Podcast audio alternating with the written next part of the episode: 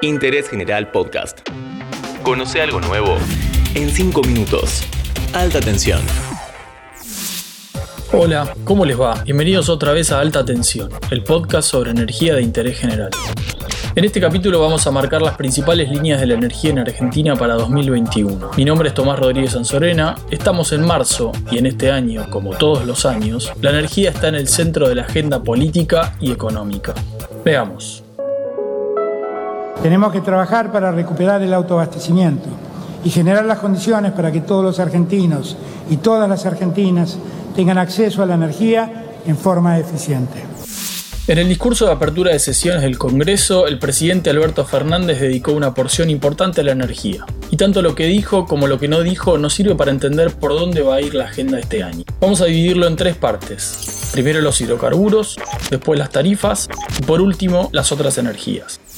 En 2021 el presidente volvió a hablar de la nueva ley de promoción de hidrocarburos, que ya había prometido exactamente un año antes, en el discurso de apertura de sesiones de 2020. Después pasó de todo. La pandemia, la crisis de los precios, la paralización de la producción de petróleo y gas y también cambios de funcionarios importantes. Primero el secretario de Energía, luego la salida del presidente de IPF, Guillermo Nielsen. En el corazón de la nueva ley de hidrocarburos, el gobierno va a tener que definir los tres temas que piden las empresas petroleras para invertir. Precios libres, posibilidad de exportar y disponibilidad de las divisas que generen. Dicho de manera sencilla, eso significa acceder a dólares para importar un equipo, pagar deuda o incluso remitir utilidades a su país de origen.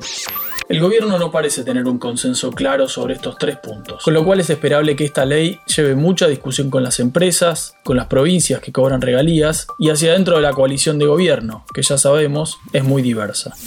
Lo que pase con esta ley determinará buena parte de las inversiones que se hagan, no solo en Vaca Muerta, sino en el resto de las cuencas argentinas. El segundo tema importante del discurso fueron las tarifas. Paga la plata. El presidente dijo que es momento de regularizar el sistema, pero al mismo tiempo anunció un proyecto de ley para decretar la emergencia de los servicios públicos. ¿Qué quiere decir esto? Que muy probablemente la regularización del sistema no va a suceder ni en el corto ni en el mediano plazo. El objetivo último del gobierno es segmentar las tarifas según ingresos, para que los subsidios solo amparen a los que realmente los necesitan. Es un objetivo justo y muy urgente. El congelamiento de tarifas comenzó a mediados de 2019. Cada mes que pasa suma un renglón más a esa injusticia distributiva.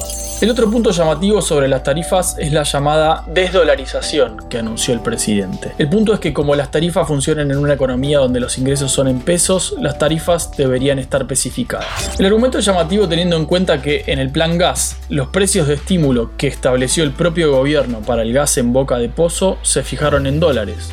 Y recordemos que el gas no solo es el que llega a tu hornalla o el que se envasa en una garrafa, sino que es el principal combustible para producir electricidad en Argentina. Entonces, ¿qué tan posible es desdolarizar?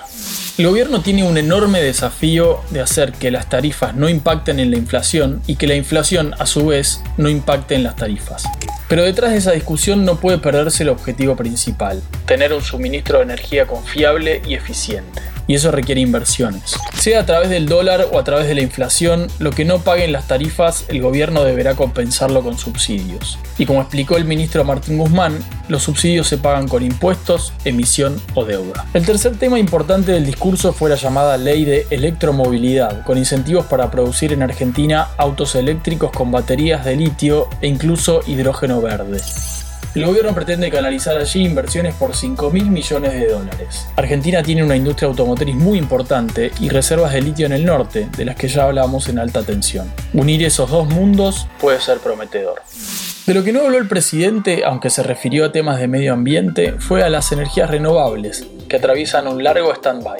Las renovables están todavía en etapa de desarrollo y en todo el mundo su éxito o no depende en gran medida de estímulos fiscales. Por eso, que el presidente decida no mencionarlas es un dato muy importante.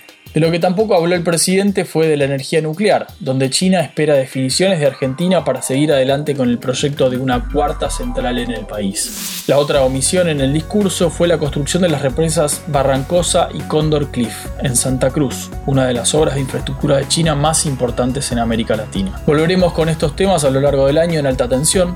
Muchas gracias por escuchar. Te espero la próxima. Interés General Podcast.